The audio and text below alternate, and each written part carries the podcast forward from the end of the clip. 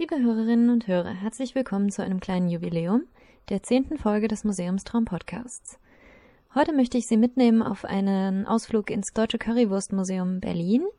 Im Juni war ich nämlich für zwei Tage in die Hauptstadt eingeladen, um den Abschluss eines größeren Projekts zu feiern. Glücklicherweise hatte ich immerhin noch einige Stunden zur freien Verfügung und die nutzte ich selbstredend, um Museen zu besuchen.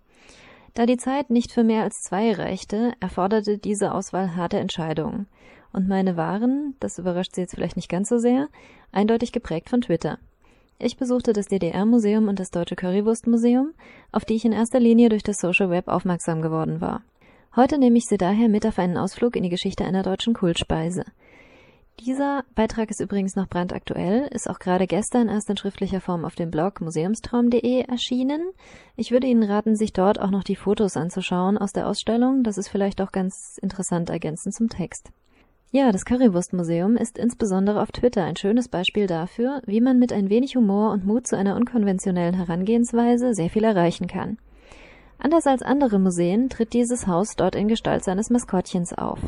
Es twittert die sprechende Currywurst Kuwu, geschrieben Q-W-O-O.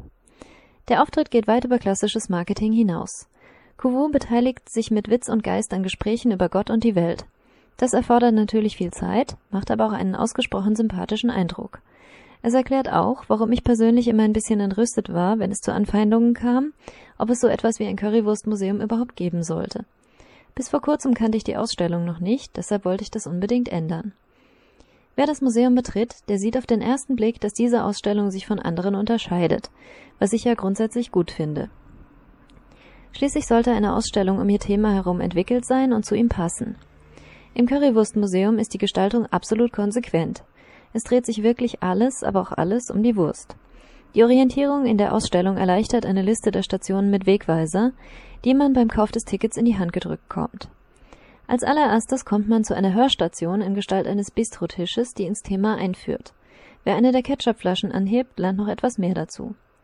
Danach kann man sich über sechs berühmte Currywurstbuden informieren. Die werden zunächst mal auf einer Karte verortet, dann kann man für jede einzelne durch ein Fernglas schauen, um ein bisschen mehr zu erfahren. Und dann lernt man die Typologie der Imbissbude kennen. Und spätestens das ist doch Wissen, das man im Alltag gebrauchen kann, denke ich. Anschließend ist man eingeladen, auf dem Sofa Platz zu nehmen und einen Film über die Wurstproduktion anzuschauen. Passend zur gesamten Ausstellung kann dieses Sofa natürlich nur die Form einer Wurst haben.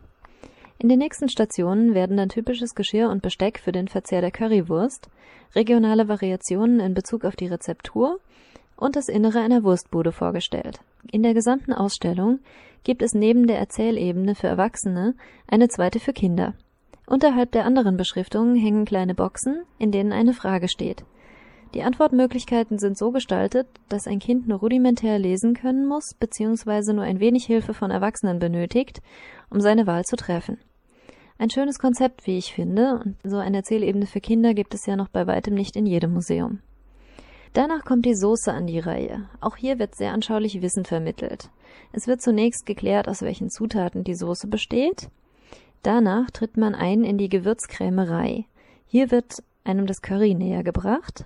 Und wer noch vorher noch nicht wusste, dass Curry eine Mischung aus mehreren Gewürzen ist, weshalb Curry auch nie gleich Curry ist. Wer gerne kocht, weiß das. Die Möglichkeiten der Variation sind schier endlos.